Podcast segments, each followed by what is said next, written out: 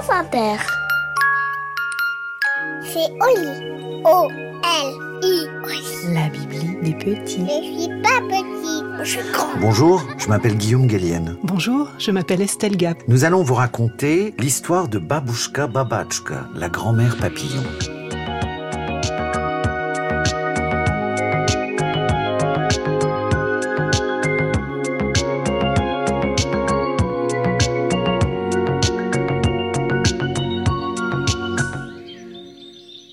Je m'appelle Sacha, j'ai 7 ans. Ma mère m'appelle souvent Sons, petit soleil, à cause de mes cheveux qui ne tiennent jamais en place et s'agitent autour de mon visage. Maman me dit que c'est l'électricité statique. Moi, je ne comprends pas comment je peux avoir de l'électricité sur la tête. Tout ce que je sais, c'est que j'ai toujours l'air d'un petit lion ébouriffé et j'aime ça. Mais aujourd'hui, maman m'a parlé d'une voix différente. Elle m'a appelé Alexandre. Et là, c'est très mauvais signe.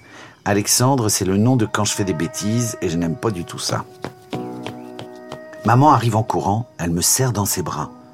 D'habitude, on se fait des bisous papillons, maman et moi. C'est notre invention, rien que pour nous deux, notre secret.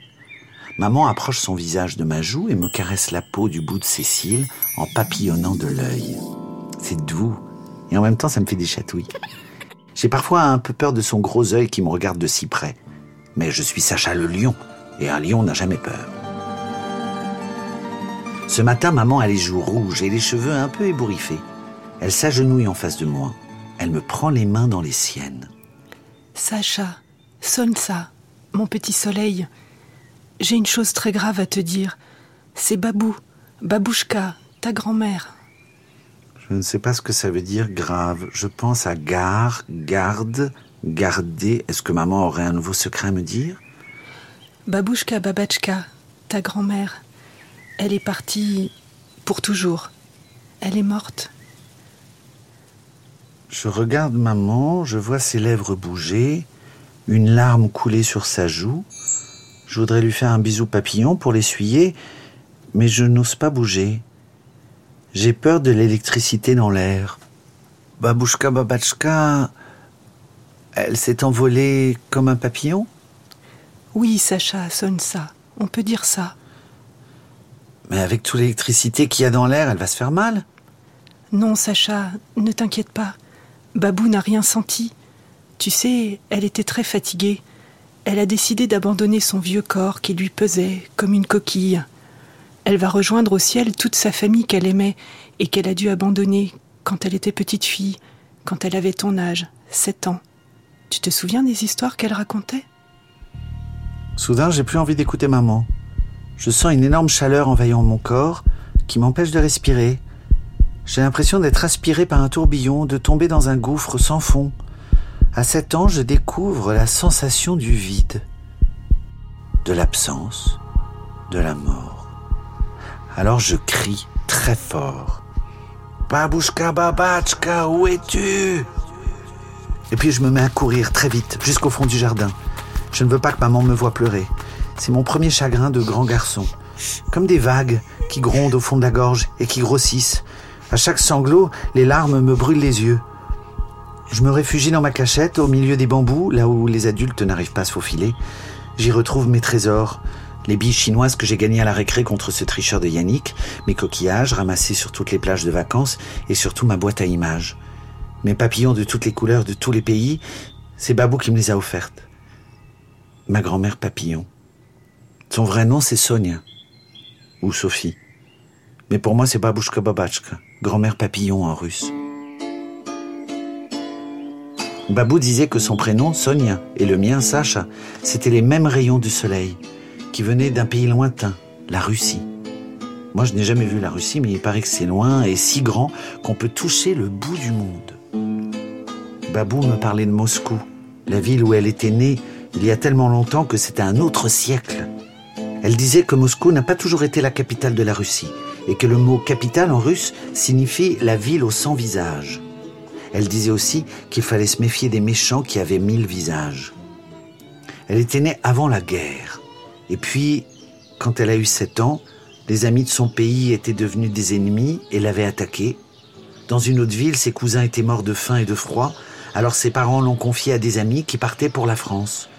Elle avait eu peur longtemps que les soldats allemands qui avaient envahi son pays viennent la chercher jusqu'à Paris. Elle avait appris le français.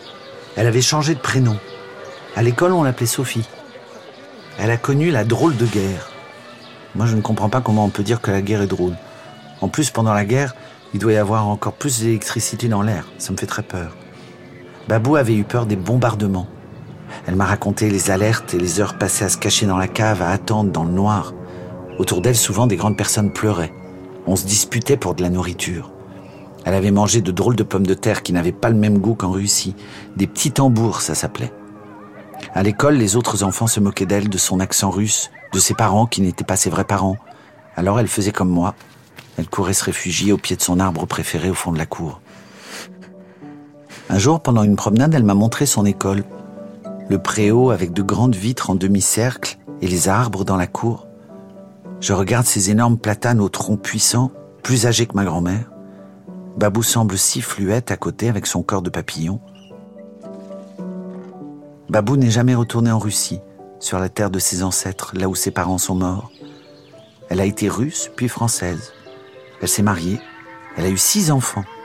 Elle a été ouvrière, secrétaire, puis infirmière.